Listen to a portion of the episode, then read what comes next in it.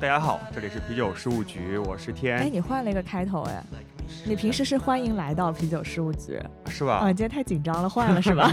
好久没录了，今天太开心了。，对对对今天录音环境非常高端。啊，那我是齐，我先补充一下，今天我们在八乘八的活动现场，没错，今天是录音环境最好的一次吧，就升级到了一个阳光房，外面还有绿植，对对对对嗯，北京秋高气爽，对，特别舒服。非常开心，请到了来自天津的金匠厂牌青门的主理人四三老师。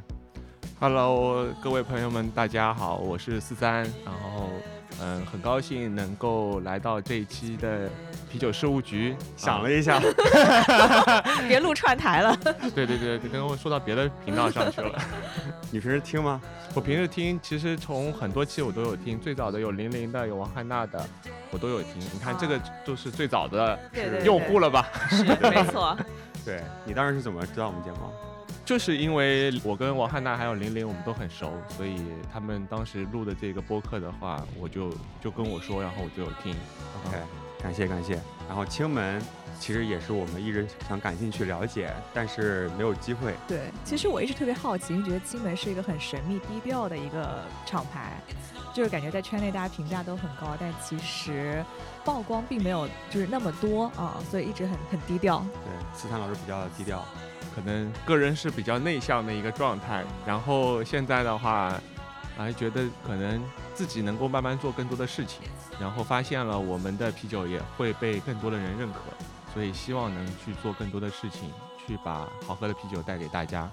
感觉今年啊，青门还做了挺多事情的，嗯就是包括刚刚结束的 CBC 的啤酒大赛，听说你之前都不好意思参赛是吗？对，其实呢，最早我是从个人角度上，我是有点包袱，或者说有有一些人设在这边，然后觉得好像自己你如果在啤酒比赛里面你去担当评委，虽然按照赛制你是肯定喝不到自己的酒的，如果你报名的话，但是好像还是会有点。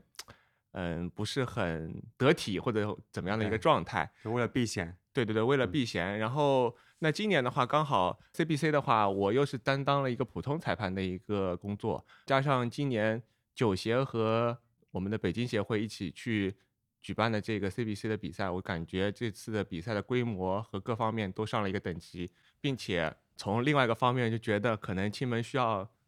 走向下一步的路了吧所以想参加一下，试一试我们自己的酒怎么样。四三老师是之前应该是挺多届都是裁判长，对，我是就是两个比赛的裁判长，第一个是 CCBA，是一个中国精酿大奖赛的一个裁判长，然后另一个的话是大师杯，大师杯的话是针对于佳酿，然后最早的话其实是从大师杯的比赛开始，慢慢慢慢成长起来，先是从一名裁判，然后慢慢变成裁判长然后因为好像我自己是觉得，就是裁判这个事情是需要更加严谨一些。那么，呃，我们有很多志同道合的一些裁判老师，我碰巧是在考试当中得分会高一些，然后可能 学霸型选手，嗯、年龄也嗯、小一些。然后当时因为我是对于最早，其实青门成立的时间很长了，就是已经有五年了。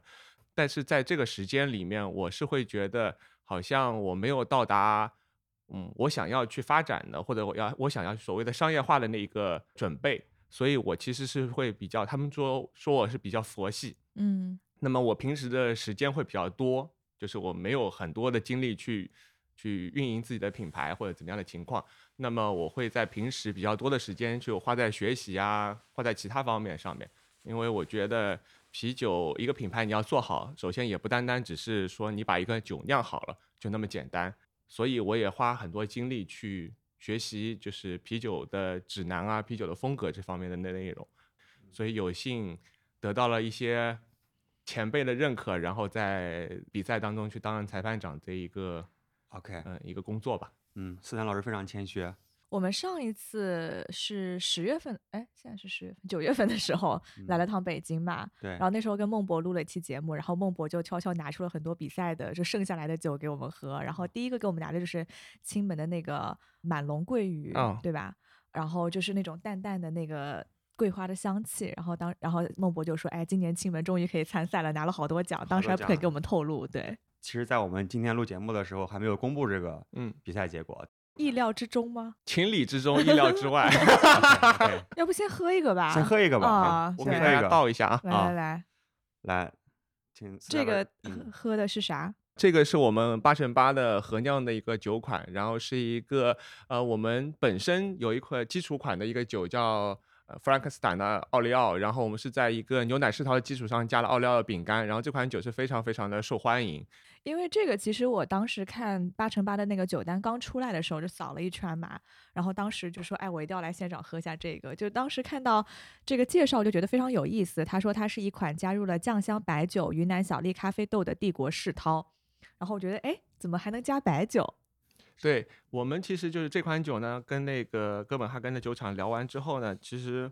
他们说，哎，你这款你本身的那个奥利奥的基础上的那个牛奶世涛，他们觉得这个点子非常棒，然后希望是基于这个配方，然后做一些调整，然后我们就把这个配方的基础风格，然后做了一个酒精度的增加，因为我们原来那个酒的话，酒精度是七点五度，然后现在变成了一个十度的一个基酒，在这个基础上，我们选择了不加奥利奥的饼干，然后选择了去加了一些啊、更加中国元素多一些的一些增味吧，就包哦括酱香白酒和云南小粒的咖啡豆对，昨天我喝到的时候，我我以为是过了白酒坛啊。啊，但是直接加进去的是吧？呃，对，是因为我们是通过了加白酒是有两种意义吧。第一种呢，是为了稍微有一些白酒的风味在里面。然后第二个含义的话，其实就是呃，白酒可以作为一个有机的溶剂去萃取香草荚里面的那些风味物质。所以我们就是拿白酒去泡了香草，然后最后把这个萃取完的这个，相当于你泡了一个药酒的这个状态的那个东西哦，然后所有的都加到啤酒当中。哦，所以不是直接加白酒，是加白对对对泡过白酒的香草荚。对对对哦对对，哦，那很有意思。来好，来干杯！干一个，啊，不干一个，碰一个，碰一个碰一个。碰一个。我们悠着点儿，今天还有很长的一天。因为我平时坦白说不太喝世世涛的，但我觉得这个就一个是很有特色，第二就是非常易饮，很顺滑，但是咖啡的风味很足。说实话，那个白酒其实我喝不太出来，对，白酒风味其实并没有嗯特别多的明显。对但是一个非常有特色的，然后非常易饮的一个帝国世涛。我们自己就是酿造的理念也是，就基于传统和基础的一些风格上面，然后去适当的嗯，或者叫平衡的、有控制的去做一些增味或者叫创新，这是我酿造的理念吧。啤酒这个事物其实已经存在了上百年了。呃，应该不止吧就是我们说的传统的那些从英国的那些风格开始，那上百年了。嗯，啊，那我说的不是啤酒起源啊，这个要回到王这个思琪那期节目肯定。不同，第一个不同意。对对，你不同意让他来跟我聊一聊。好然后呢，我是觉得就是我们大家都不是一个特别，都不是天才，嗯大家都是普通人，所以我觉得能够流传下来、能够传承下来的一些经典的风格，势必是有它的道理的。所以我们要学会如何站在巨人的肩膀上去创新，而不是你凭空想象出来一个酒。我觉得这样的成功概率会更高一些。，OK，对就像我们现在的中餐一样，就是我们去平时吃一些菜系什么的，就是很少会有创新菜会特别特别好吃的，嗯而反而你就是你会在一些经典的菜肴上面去做一些创新或者改良，哎，会发现哎确实风味会更加的好一些，而且会更容易让别人喜欢。对，所以你说的巨人的肩膀，你最开始尝试的是哪种风格的酒呢？嗯、最早嗯开始知道这个巨人的时候 啊，是酿造的就是 IPA 这一个嗯风格。然后后来我每次会酿酒的时候，我会思考一个问题，就是，嗯、当时我的想法就是，我会觉得，哎，我们中国其实是不产啤酒花的，那么我们疯狂的去酿造关于酒花型或者 IPA 的酒，然后让我们的消费者也喜欢上、习惯上了这种的口味之后，但说实话，这样的风格或者这样的原材料都不是本土的，那么我们该如何进行以后的发展？那比如说，呃，国外的一些酒厂如果跑到亚洲或者是中国建一个酒厂，那他们会有更新鲜的一些原材料以及供应，那我们觉得从很大程度上是竞争不过，对吧？嗯比如说，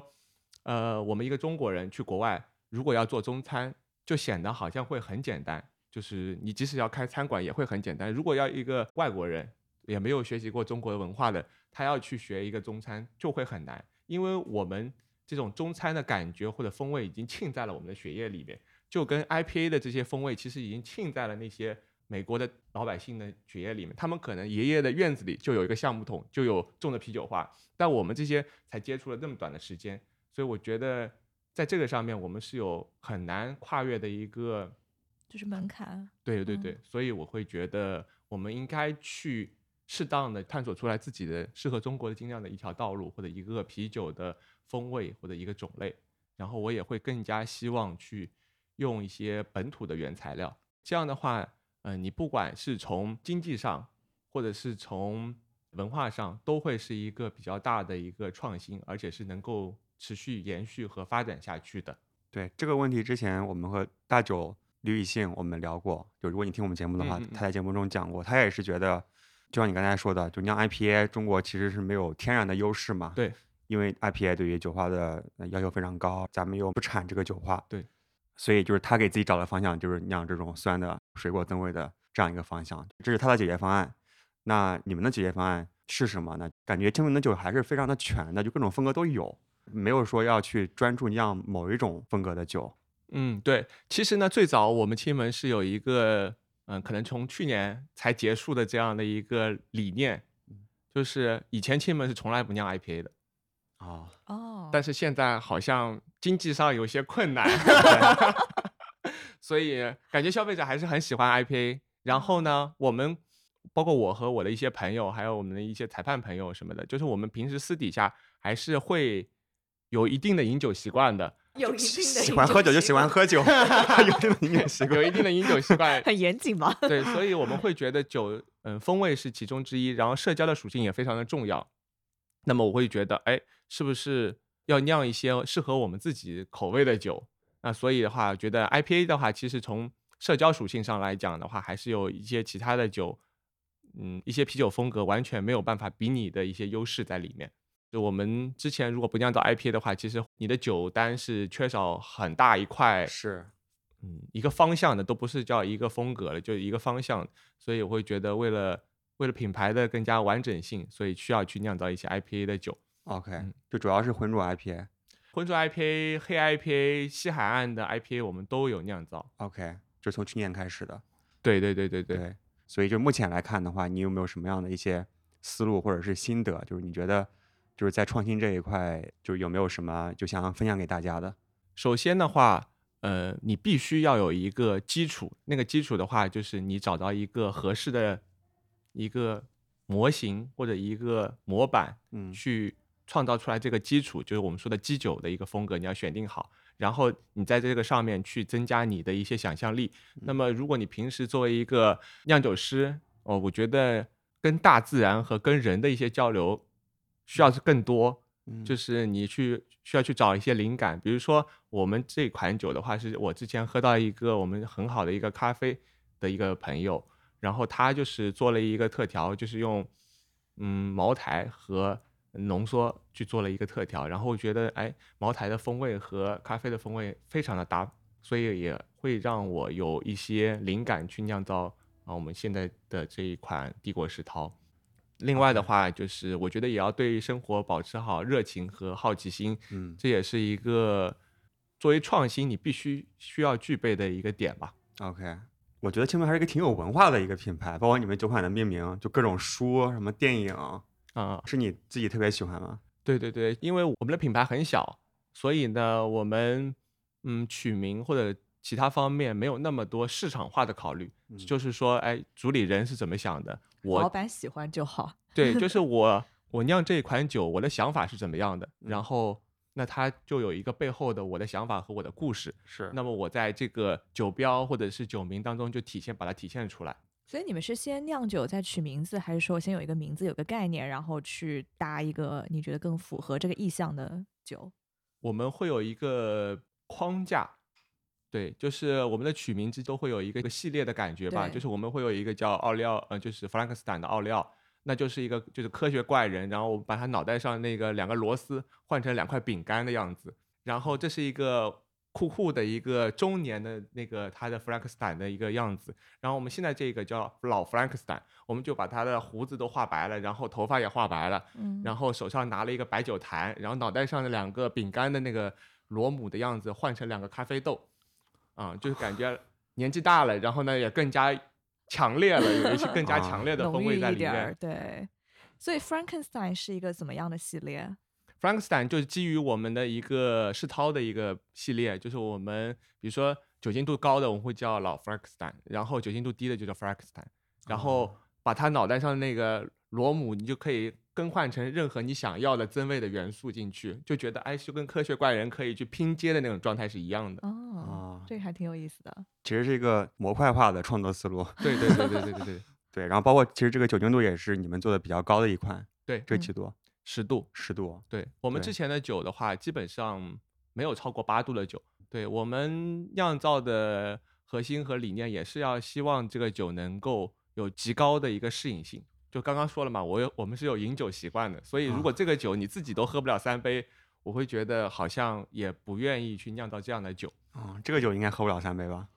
呃，喝得了三，呃就是我们是能够喝三杯，就是它不会特别的腻，因为会嗯有一些帝国世涛，你可能啊只要一小杯就可可以了。对，虽然风味很强烈、很浓郁，但是嗯可能就喝不了太多。对，这个酒体也是比较适中，对没有那种特别的饱满。嗯对我们是不是就是还是希望把酒做成对做得更平衡一些。嗯 OK，那除了 Frankenstein，你们还有哪些其他的系列？其他的系列我们有一个叫莱比锡手中的什么什么。那款的话，就是一个基于一个莱比锡，我们知道就是德国莱比锡地区，然后它那边地区经典的风格就是古斯，就是酸咸的那一个酸小麦，所以我们在这个基础上的话，去增加，比如说我们会增加耶加雪菲，那就是一款咖啡的谷斯，然后我们会去增加一个百香果，那就是就是水果风味的一个谷斯，哦，所以莱比锡系列都是谷斯。对对对对，我们会觉得你要找到一个非常好的基酒是非常难的。嗯，然后，如果你找到了一个合适的基酒，然后你一遍一遍的打磨它，在它的基础上你去做创新，是非常的稳定并且高效的。所以莱比锡系列用的都是同样的一款基酒，然后你在上面再。但是我们的酸度会有一些调整，比如说我们会加水果，那水果如果是有额外的酸味的话，我们会控制基酒的酸度，以保证成品的酸度的平衡性是在我们的可控范围之内的。就是可能酸度会因为后面的增味去进行一些小的调整。这次带来八乘八的几款酒，能不能给大家介绍一下？好呀，这次八乘八的话，总共带来了八款我们的酒，然后再加上一款合酿。嗯，然后呢，我们第一款也是我们最早去酿造的一款酒，就是我们之前刚刚有说到叫满陇桂雨。嗯对，那这款酒的话，就是是其实是我作为商酿去酿造的第一款酒。那个时候的话，还是一个很小的一个工作室的状态，因为我本身虽然我在天津，但是我是一个杭州人，所以马陇桂语的话，其实是杭州的一个景点。啊，对，对，然后我是对于桂花可能会有个天生的一个怎么说呢？对对对，就希望嗯去酿造这么一款酒。嗯然后当时，嗯，包括我们的第二款酒，一个铁观音的一个 Helens。然后这两款酒的话，其实，呃，现在看起来，我们比如说我们参加比赛啊，或者是别人让我介绍，其实它没有一个标准的风格，因为在青门成立的初期，其实我还是没有去对于传统的风格进行一个系统性的学习，所以当时的那些酒，就真的就是天马行空。嗯啊，就是没有特别多的一些条条框框。那么之后的话，去接触了一些 BJCP，可能后面我后面后面酿的酒会更加的一些有标准性吧。嗯，其他的还有我们带来了有一款黑 IPA，名字叫做黑暗领主，所以就是星球大战的那个人物作为一个形象的状状态。那么还有一款酒的话是，嗯，就是我们刚刚说到的弗兰克斯坦的奥利奥，对，这款酒也是我们非常畅销的一款酒。还有两款酒的话，是一个是叫生物转化的一个芒果酸 IPA，还有一款叫生物转化的一个松针。它们两款的话，因为为什么取生物转化这个名字的话，就是因为我们知道，就是啤酒花加到酒里面，酵母其实是会去分解或者利用一些风味物质的，所以这个过程当中有一种转化啤酒花的一些香味物质，然后产生一些更加柔和或者是更加精准的一些香气，所以我们会选用一些特殊的啤酒花来模仿出芒果的风味，然后选用一些特殊的啤酒花去模仿出来松针的香味。所以一款是酸 IPA，、一款是浑浊的 IPA。还有两款的话，就我们刚刚说到的莱比锡手中呃那个系列，一款是加了耶加雪菲的，一款是加了百香果的，所以总共是八款酒。哎，昨天晚上还有一个限海岸 IPA，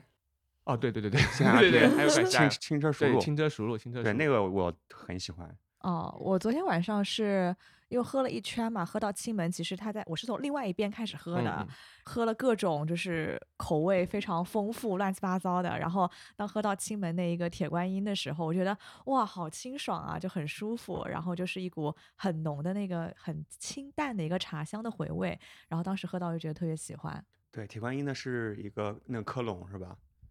是呃，是是一个 Highlands，Highlands，就是嗯，哦哦哦，对德式的清亮拉格。对，慕尼黑清亮，对对，那个挺好。对，我感觉那个铁观音就是把那个麦香给更加突出出来，然后又很干口，就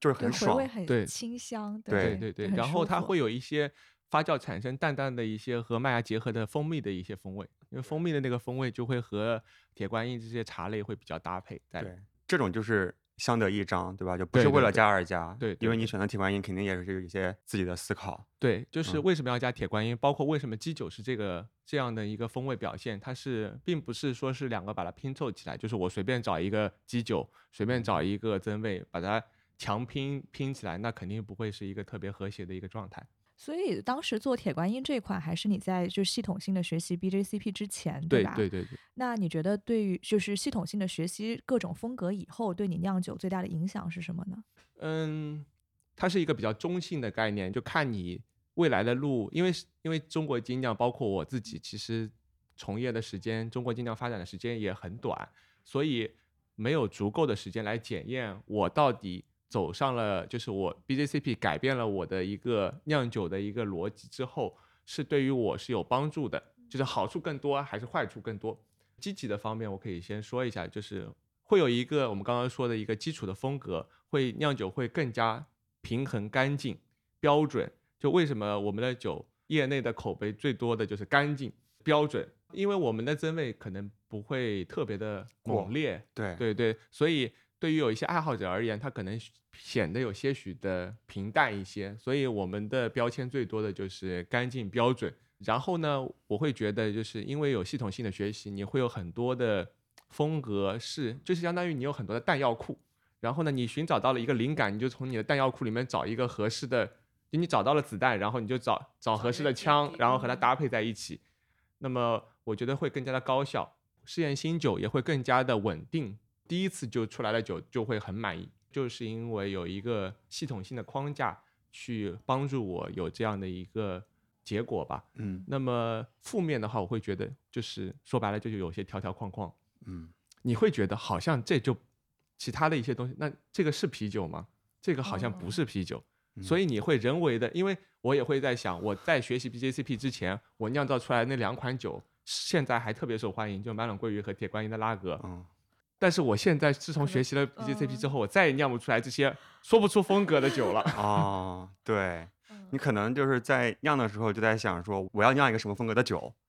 就对，但之前没有这样的一个思维，之前就是说拿几种东西可能挺有意思的，对对，之前就是瞎拼，对对对你现在呢，你有一个已经拼完的东西在那边了，嗯，所以你好像很难去跳脱出这个框架去做一些对，呃不一样的东西在里面。其实也有很多人也是了解了不同的啤酒风格之后，然后在喝酒的时候会边喝边想，它是不是在这种风格里面是一个是不是一个好的酒，对就是而会去丧失了一些喝酒的乐趣。对，对对可能以前就是觉得喝酒啊好喝不好喝，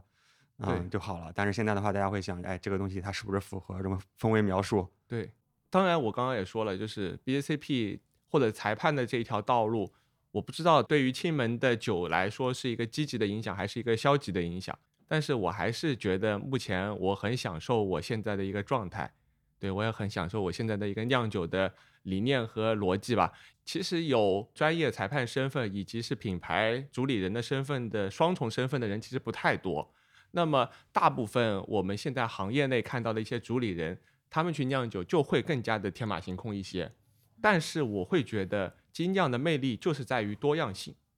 那么所以你需要允许有各种各样酿酒思维的人的存在，这样的话品牌的酒才会有区别，嗯才会不一样。那这样的话精酿才能被更多的人喜欢。，OK，所以我大概听懂了，你的意思是说，就虽然你不喜欢他们的做法，但是允许他们存在。呃，存在就是合理的嘛。OK，、嗯那我们可以进入灵魂拷问的环节。好好好，这次八乘八十六个厂牌的酒，嗯嗯十五个吧，其他十五个厂牌嗯你也都喝过了，对吧？你最喜欢的是哪一个？然后以及最不喜欢的是哪一个？呃，我最喜欢的是金 A 的，金 A 的 哪一哦，那桃子的那个对对对金 A 的啊，啊？那个对帝国毕竟是主办方。啊，好行，我也挺喜欢那个，那个对，最不喜欢的，我也可以以。说一下最不喜欢的就是我们自己的。不行，不行不不行行不行你这不行个那我还没有，就说实话，昨天他们都在夸我敬业，嗯，我没有离开摊位半步。啊，所以你还没有喝完他们昨天你们来的时候，是不是我都在摊位？哎对对的。我没有离开过摊位，我昨天就在我的摊位上待了四个小时打酒。那你今天这是翘班了两个小时过来录节目，我 心对，所以足以录节目也是工作啊 对，足以证明我对于啤酒事务局的重视程是度。是感谢感谢感谢，来来来，喝一个。喝一个喝一个。早上喝个咖啡的石涛还挺适合的。今天一早我也是先去咖啡馆喝了一个浓缩，又喝了一个美式，然后现在喝个咖啡的。我今天会不会心悸啊什么？应该不会吧？你咖啡应该耐受还 OK。你确定吗？OK，那我可以继续再喝一点儿。因为之前在跟玲玲聊嘛，然后玲玲她不是做裁判，就是喝了很多奇奇怪怪的酒嘛，然后想说你作为裁判长，应该也喝了几千款各种天马行空的，就是佳酿啊，包括上酿的产，就是作品吧，就有没有什么让你印象特别特别深刻的？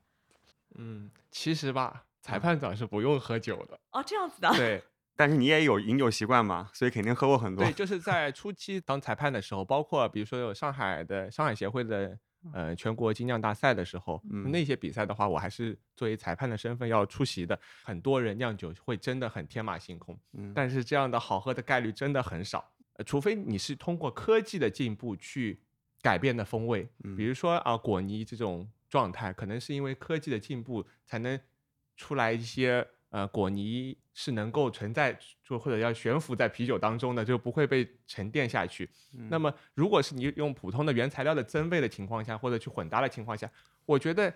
这些原材料又不是第一天长在地球上，嗯那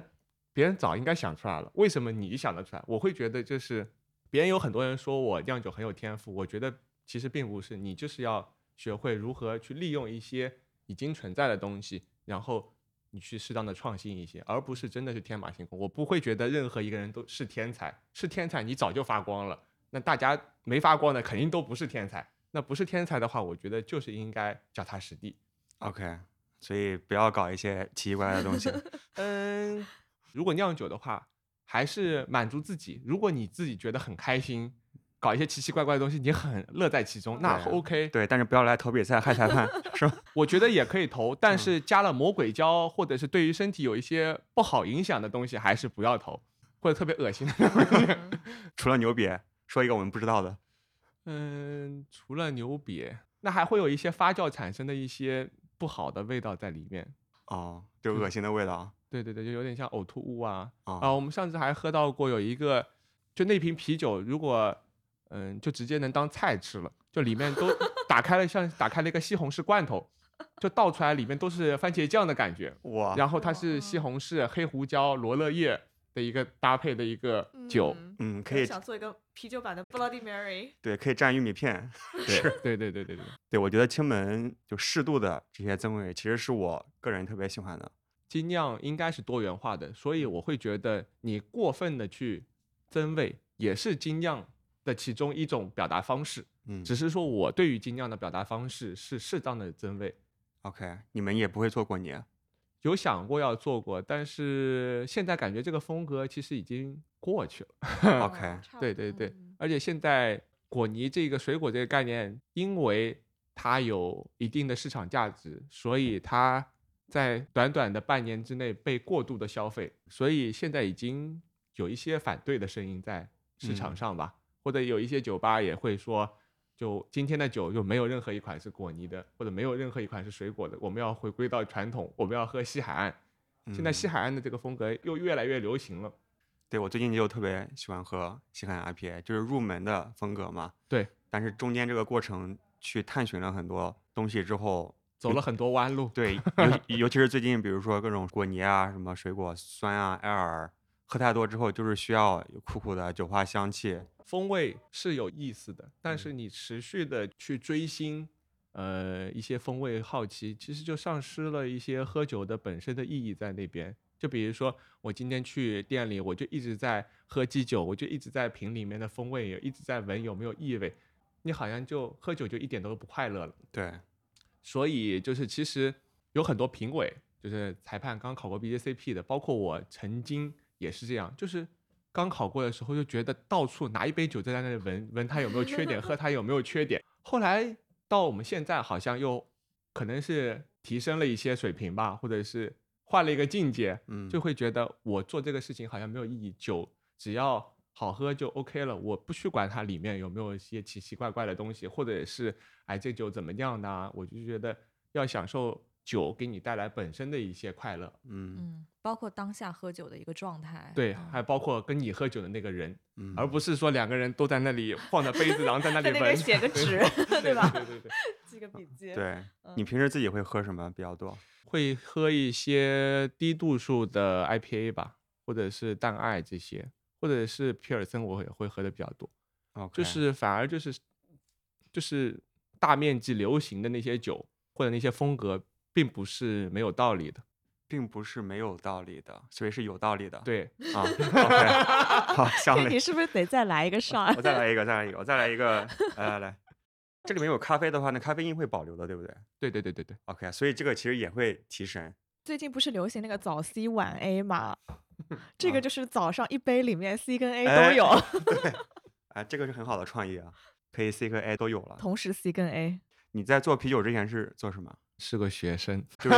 所以你大大学毕业之后就开始，对，因为我最早的话，我其实最早我是想学葡萄酒，然后去澳洲阿德莱德学葡萄酒那个葡萄栽培与葡萄酒酿造，因为他们的开学季和我们这边是差半年时间嘛，所以我在等他开学的时候，那我希望找一点酿酒的工作，为什么呢？因为我其实就是从高中的时候，就有饮酒的习惯吗？我就想成为一个酿酒师，但我饮酒习惯可能是最近才培养起来的。OK，然后我会觉得酿酒会是一个特别艺术的工作，哦，所以我会觉得又很神秘，但是呢，它又不像哦，没有贬低其他艺术的地方，就是比如说没关系，我我会把你这句话给剪掉。说吧，比如说那些绘画呀什么的，就可能会有一些普通的人他是很难欣赏的，但是吃的喝的是谁都要接触到的，那么我会觉得酒又是其中一个相对来说有魅力的一个东西，它是相对来说不更加不可控。那么我会觉得，哎，这个东西是比较有意思的，嗯，就比较实用的一个艺术。对，比较接地气的一个一种艺术，OK，嗯然后又相对来说神秘一些。嗯那因为当时最早其实没有精酿啤酒这一个概念，所以我会选择的是葡萄酒。但是就在那个半年的时间，就改变了我的未来的发展方向吧所。以你是做了个什么实习啊？因为就是当时我想找葡萄酒的酿造工作是没有的，你当时是已经学酿葡萄酒了吗？我那时候学的是发酵，就学发酵啊。嗯是是什么课程？是发酵的话，就比如说酱油也叫发酵，酸奶也叫发酵哦，对啊，那火腿也叫发酵，连药也。披萨也要发酵是吧？然后比如说青霉素，那也是发酵。哦，发酵这个嗯，对，就微生物产生的东西，就酵是能够利用的都叫发酵。啊所以会觉得这个东西会比较有意思。然后是是大学专业还是一个对？大学专业啊专业就是发酵。发酵，但是其哦中的酒呃啤酒是占很小的一部分，或者酒都是占很小的一部分。嗯，OK，当时就是想学葡萄酒，后来就想找工作，就是半年的实习的机会，我想在国内找一个酿酒的工作，但是葡萄嗯酒没有。那么后来就发现，摘，葡萄呀。呃，葡萄的话就是会有酿酒季嘛，哦就是对就是相当于现在的差不多这个是九九十月份，嗯，但那个时候又赶不上，那么所以我会觉得，哎呀，那找一个什么样的工作比较好呢？我还想跟酿酒有关，而不是说卖酒。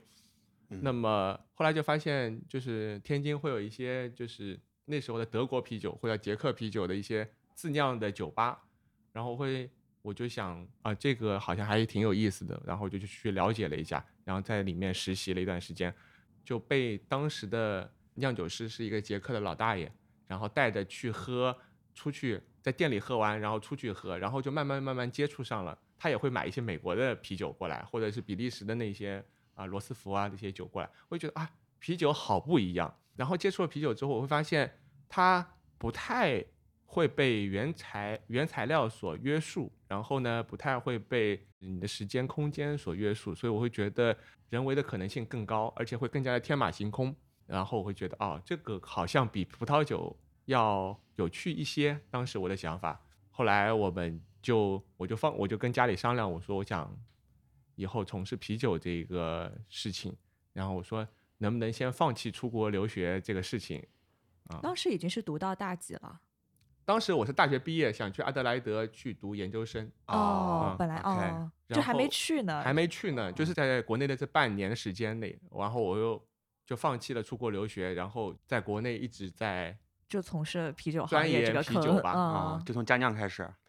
嗯，你想当时就是去一个酒吧去做酿酒助理，其实都已经不叫。就啊上来就叫商酿，只是说你是个酿酒助理，是从什么都不会，同时也在家里自己拿个锅碗瓢盆在那里酿酒。跟着一个师傅去学习。对对对对，讲到学习这件事情，然后听说楚门的邢师傅也是跟你学过酿酒。对我们很幸运吧？嗯对我们互相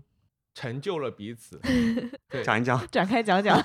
对，就是因为当时已经开始有一个小的工作室，然后去酿酒，但我会觉得就是那个时候的路好像只有你自己开一个酒吧，然后卖自己的酒。那时候好像没有把酒卖到其他店里的这种，也没有那么多的 tap house 这种卖国产精酿的这种集合店的这种概念，所以，嗯、我又不太想开酒吧，我只想酿酒，那我该怎么办呢？所以我就是成立做了一个工作室，然后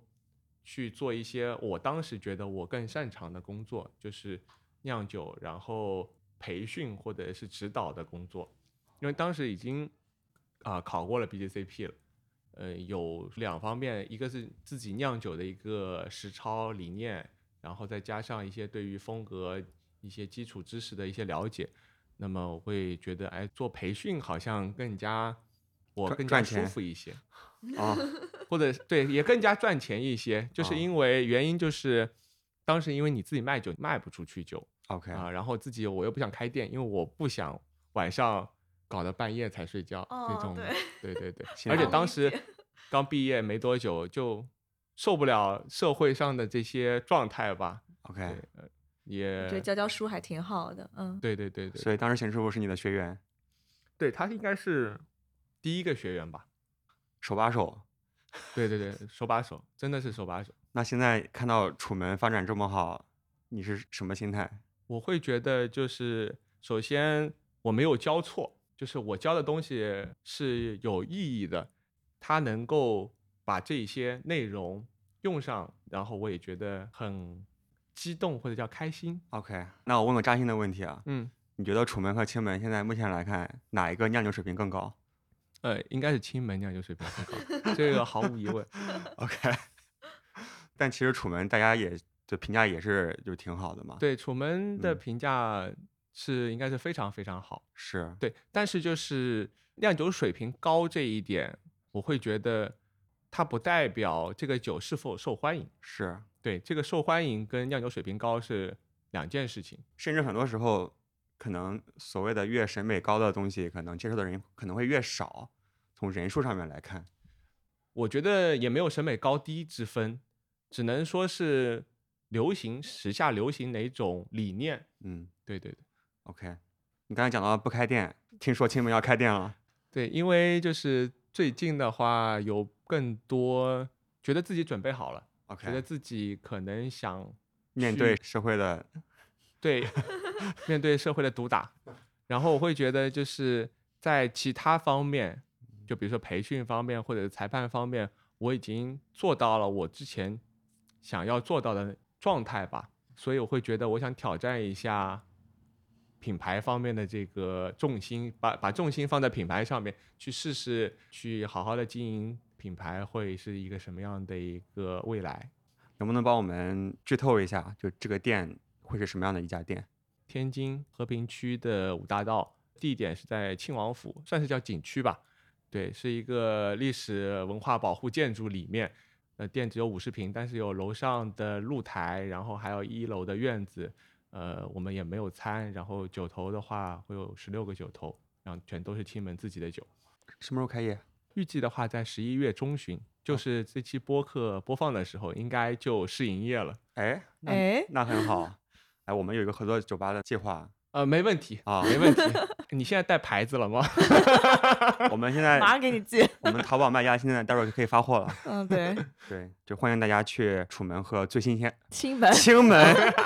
欢迎大家去青门的酒吧喝青门最新鲜的酒。那未来除了开这个店之外，还有没有一些其他的计划？我们会酿造更多的一些符合自己理念的酒，也会考虑到市场去酿造一些迎合市场的酒 OK，啊。你觉得你能做到最大的迎合市场的程度是什么酒？我以前有朋友问过，他说你推荐一下青门的酒，我想喝青门酒，你推荐哪款酒？或者你他说你觉得哪款酒最好？然后我跟他说的是，永远对于我来说，青门最好的那款酒，或者我最想推荐的酒，永远是下一款，你这样让让人没办法去去喝呀。因为下一款的还没酿出来是酿酒对于我来说是一个我表达自己观点的想法的一个表达方式。所以，如果你想要了解现在青门的状态和理念的话，去喝他刚刚出的那款酒，能最能代表他当时想表达的一些观点。对，所以应该要去期待所有品牌的最新出来的那款酒，我觉得都能代表着他们现在的一些观点。所以接下来会酿一些什么吗？我们会在一些我们的基础的一些酒上面去做更多的变化吧。就比如说我们刚刚说到莱比锡系列啊，或者生物转化系列，或者是弗兰克斯坦系列，我们会做更多的一些衍生和扩展，然后去做更多的一些风味和跨界出来。有没有一些全新的？不是微创新，是一个全新的一个品类，或者是全新的嗯话，我们暂时还没有，OK。对，暂时还没有。一般来说，你可以这样说，你就说有大的计划，但是现在还不能透露 那不是显得不给你面子吗？啊。行，对，挺好，非常真实的答案。对我可能没没有就是是没有会比 较我们后面的酿造的计划的话，会会有三款新酒。嗯第一款的话是一款我们之前跟东河有合酿过一款，就是加了爆米花的一款 ESB，就是英式苦皮，加了爆米花，就是把爆米花干投进去。把爆米花加到糖化的，就是跟糖化的麦芽哦一起。因为爆米花的话，就是也是经过了现在我们叫糊化的一个过程，它其实是能够溶解在水里面，就是爆米花泡在水里，它就会变成一个玉米粥的一个状态，就是会软掉，它不会就像一个玉米放在水里泡不开那种状态。哦那么它能够参与糖化，然后它会有一些焦糊的风味在里面。，OK，然后我觉得也符合英式苦皮那种干爽的风味方向。然后我们会在这个的基础上，然后去加入焦糖和海盐去做一个增味。然后这是我们的清酒的其中一款。OK 嗯然后第二款呢，我会觉得我们刚刚说的就是酒还是希望有一个社交属性，但是大部分消费者对于特别是喝精酿啤酒的消费者，对于风味这个事情，他还是会有比较高的要求。所以我们可能会去酿造一个三点五到四度的一个浑浊 IPA，就新英格兰 IPA。哦，三点五到四度，对对对，很少。既能就是既想把它做到干净，然后有浑浊 IPA 的风味，又能呃有极高的适饮性，不会特别水的那种感觉。就这个之前和霍不凡的广华老师我我们有聊过，因为感觉很少喝到这种 session 的浑浊 IPA。是是雨夜那一期吗？是有雨夜对对，有雨夜那一广华些。语，嗯，他说了一个观点，我们会觉得就浑浊 IPA 最大的特点是这种果汁感，但是如果是酒精度数低的话，那通常会带来的是它的酒体也会比较轻薄一些，所以会就缺少这种果汁感。所以这个问题你准备怎么解决？我并不觉得，呃，果汁感是一个浑浊 IPA 必须要具备的一个特点，嗯，因为我其实只是说把它的酒精度降低了，然后风味稍微稍微会减弱一些，然后来提高它的适饮性，并不代表就不是这个风格了，或者是缺少了这个风格应该具备的特点。那它应该具备什么特点呢？因为可能对于我而言，就浑浊 IPA，我就是觉得它在就是那种比较果汁感一点的。浑浊 IPA 的话，从我们自己的我自己我个人的角度判断的话，就首先的话，它会有一个叫生物转化，就是酒花加的特别多，然后酒花的精油和酵母参与，然后转化成其他的一些香气物质，然后因为它的酒花投的会量比较多，加了一些其他的嗯谷物进去，它会偏浑浊。对，这个是这款酒的特点特点，对吧？？但是消费者喝起来，它其实一个是没有那么苦，对吧？嗯然后酒花带来的是那种水果的味道很强，然后酒体的话很顺滑，对，对吧？这可能是消费者的角度是 get 到的这种风格的。对，所以消费者其实不会用果汁感这个词来判断，用果嗯汁感这个词来判断的肯定是爱好者。哦，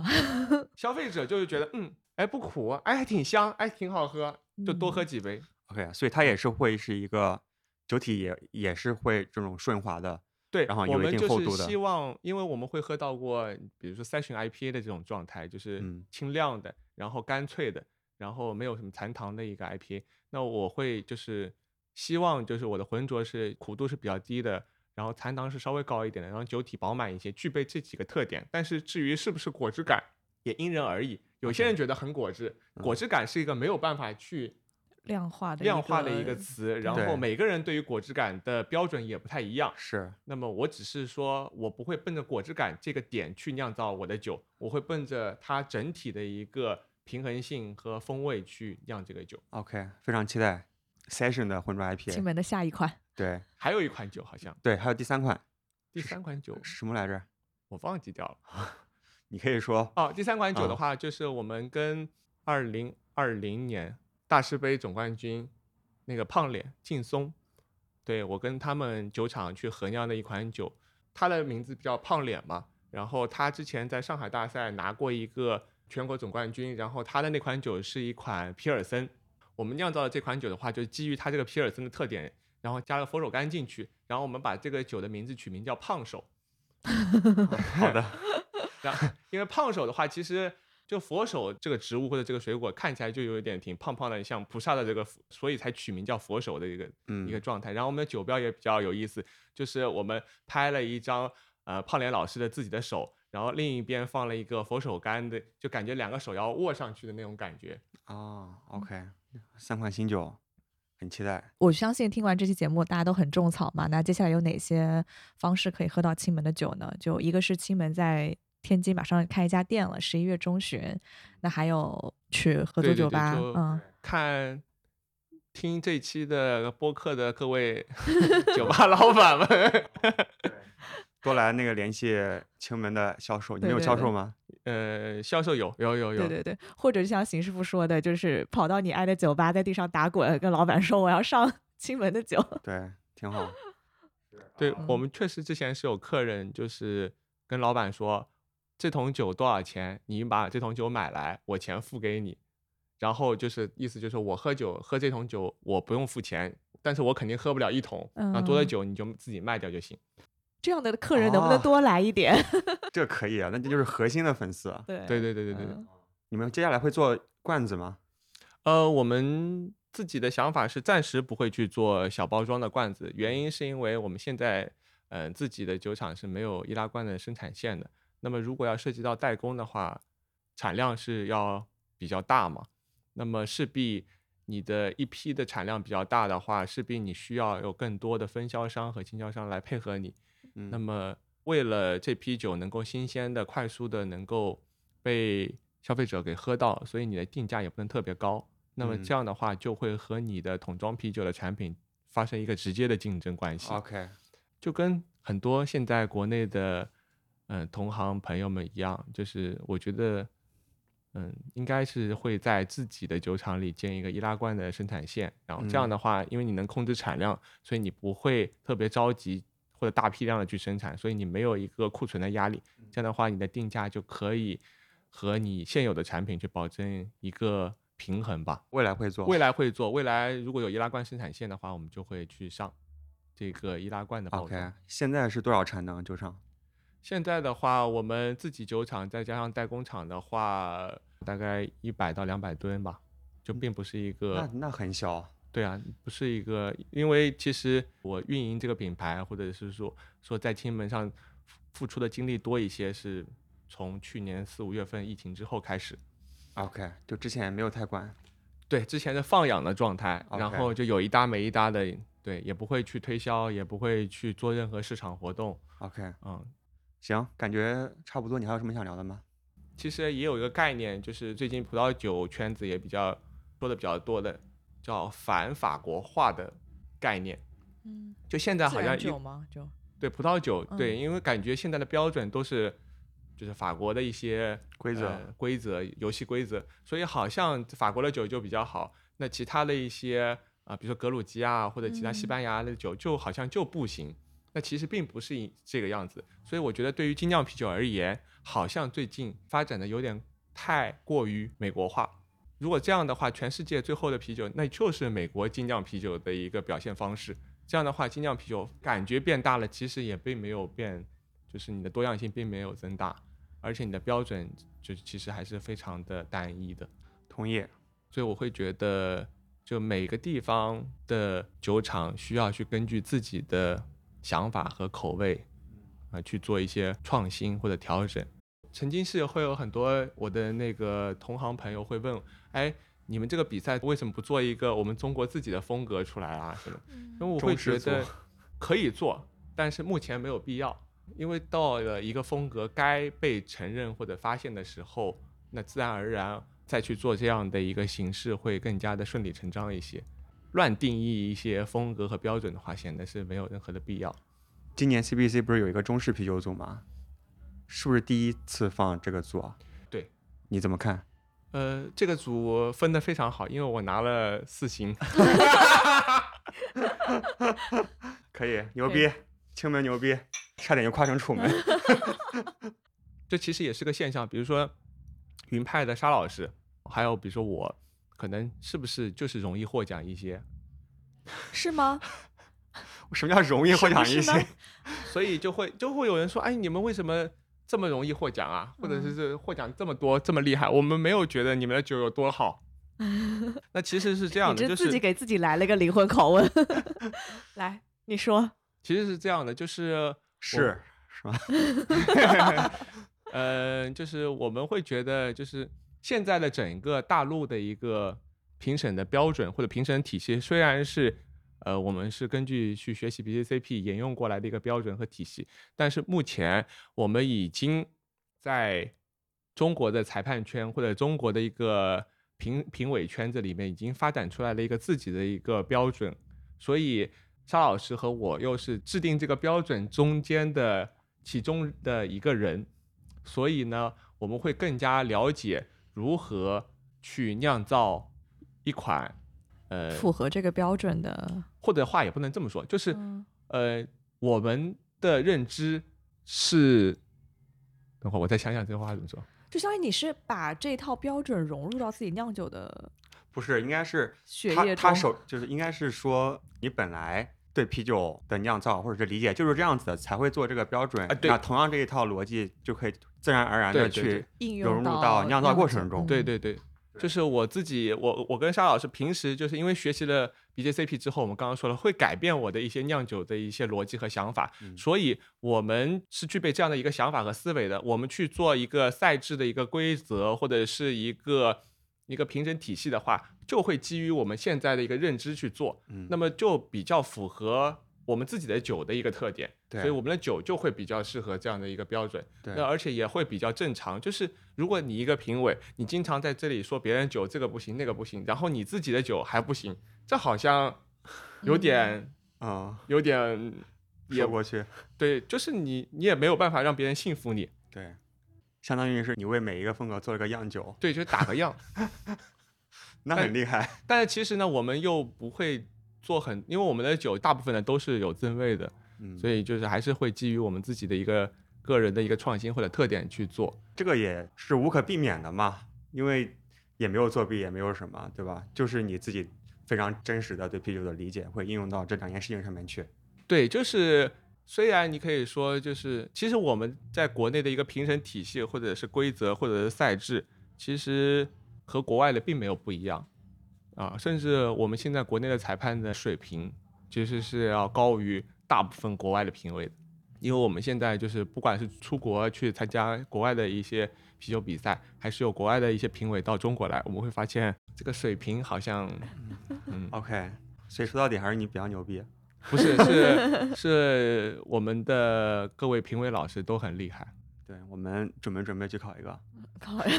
嗯，但是你们考完之后，其实是会是会有一段时间会陷入那个陷入那个怪圈。，对，就是你会去想这个有没有异味。昨天就碰到很多想要考 BACP 的一些爱好者啊，或者是酿酒师，他就是过来拿杯杯杯子过来，你闻闻这个酒有没有问题？嗯，